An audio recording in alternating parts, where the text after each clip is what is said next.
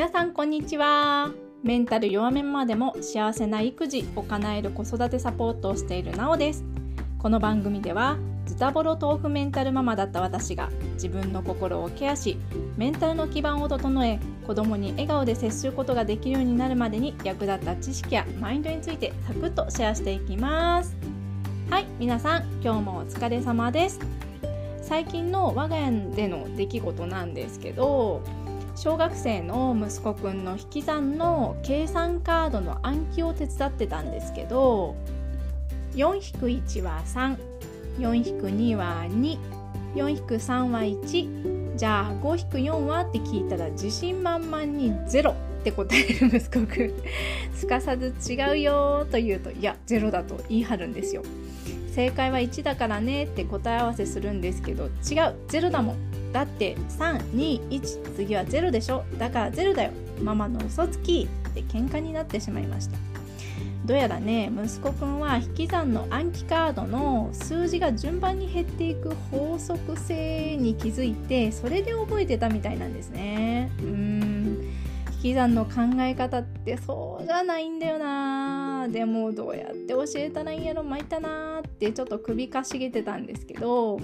うん、ここはね図の力を借りようって一生懸命ね絵心のないりんごとかくまさんとか書いて説明してみたんですけどそれはわかる。でも暗記カードになるとわからんって言うんですよ。えー、もうそんなんどうしたらいいねんって思ってそもそも私引き算って暗記したっけとか思うんですよね。暗記するのは掛け算の九九だからだったようなって思ってて。うん。まあ、これは担任の先生に相談じゃーとまあねあの殿下の宝刀じゃなくてなかなか言い方古いんですけど連絡帳を取り出して早速相談を書くことにしました。うん、これがね習い事の空手から帰宅してお風呂入ってからの出来事なのですでに夜の10時過ぎの出来事だったんですけどそれから国語の音読2回いやーよくやるなと思いつつ寝たのが10時半でした遅もっと早く眠れるようにやっぱり習い事がある日は夕方に宿題を終わらせるスケジュールにしたいなと反省したのでした。うん。ちなみにリスナーの皆さんのお子さんの生活リズムって結構決まってますか？きちんとスケジュール組んでますなどまたコメントとかメッセージお待ちしてますね。はい前置きはこの辺にして今日の本題に入っていきましょう。今日のテーマはこの世から消えてしまいたいと思っていたです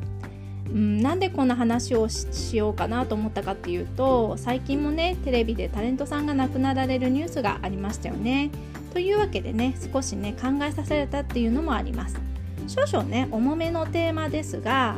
内容はだいぶ前向きなので重くならんように話していこうと思います。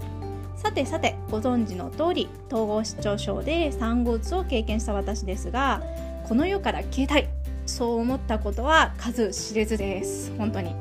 たくさんお薬を飲んで救急搬送されたり高いところから飛び降りそうになって止められたり私が人生史上ね一番この世からね消えたいって願望が強くなったのがまさに産後うつで統合失調症も悪くなってしまって精神科に入院した時のことです。子育てから離脱してしまったこと。家族に迷惑をかけてしまったこと。全てが生きてて恥ずかしい。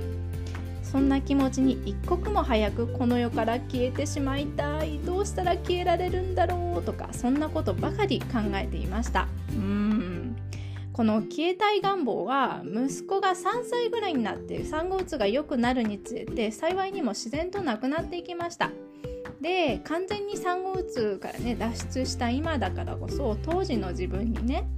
今の自分なら何て言ってあげられるかって考えてみたんです。うん、で伝えたいことが3つほどね出てきました。うん、まず1つ目消えたいと思ってしまう自分を責めないでいいよって話です。そもそもですがこの世から消えたいこれは一般的に弱音とかメンタル弱とか病んでるとかネガティブに取られることが多いと思うんですけど産後うつを経験して気づいたことがあって体と心と頭が限界に達すると消えたいと思ってしまう。あくまでもうつ症状のマックス悪い状態の一つとして消えたい願望があるわけでもっと言うならね消えたいぐらい頑張っちゃった。消えたいぐらい我慢しちゃったそういうことだと思うんですよ。うん、むしろ我慢し続けたっていう点だけで見たら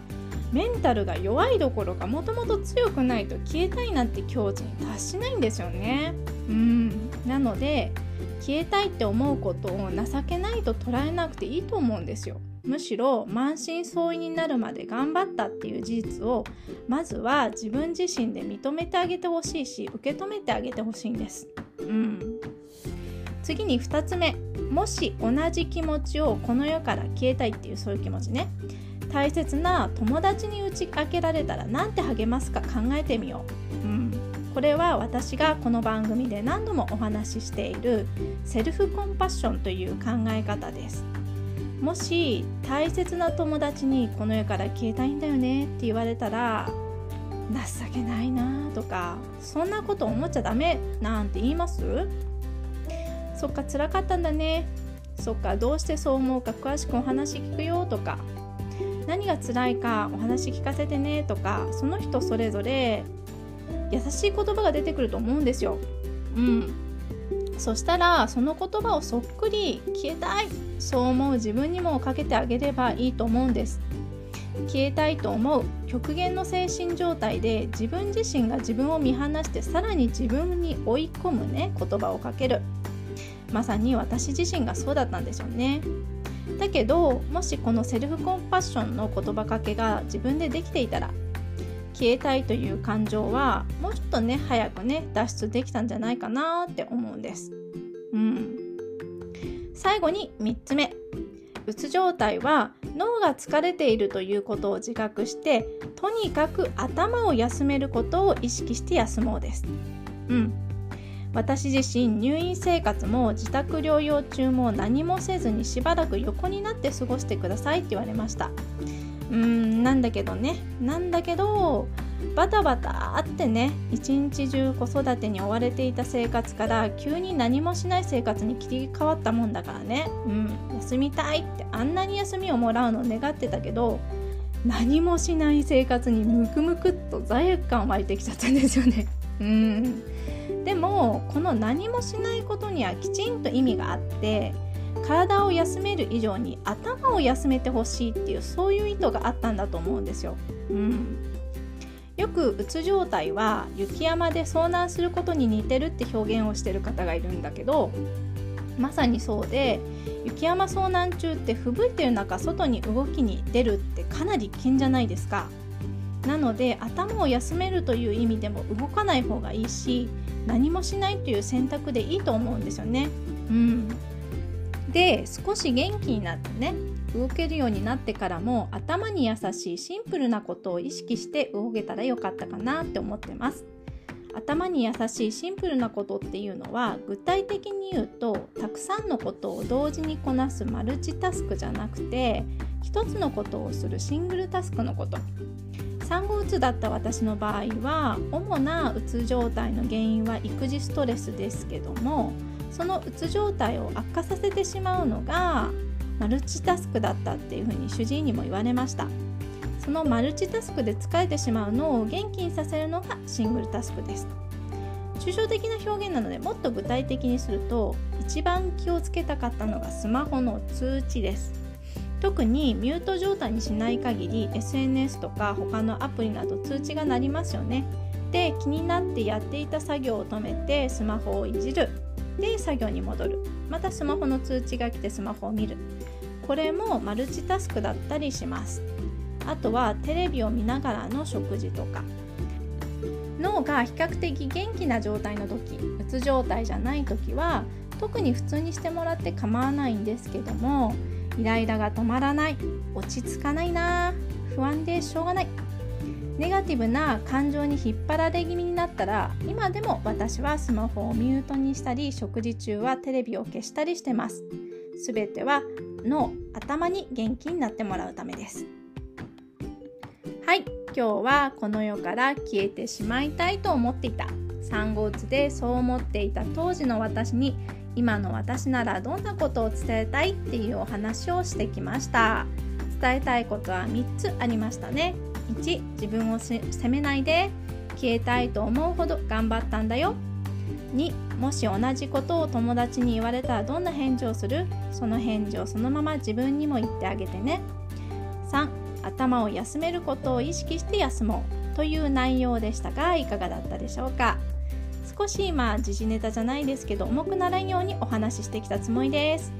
もし消えたいそんな気持ちで自分を責めてるお母さんに届くメッセージになれば嬉しいです。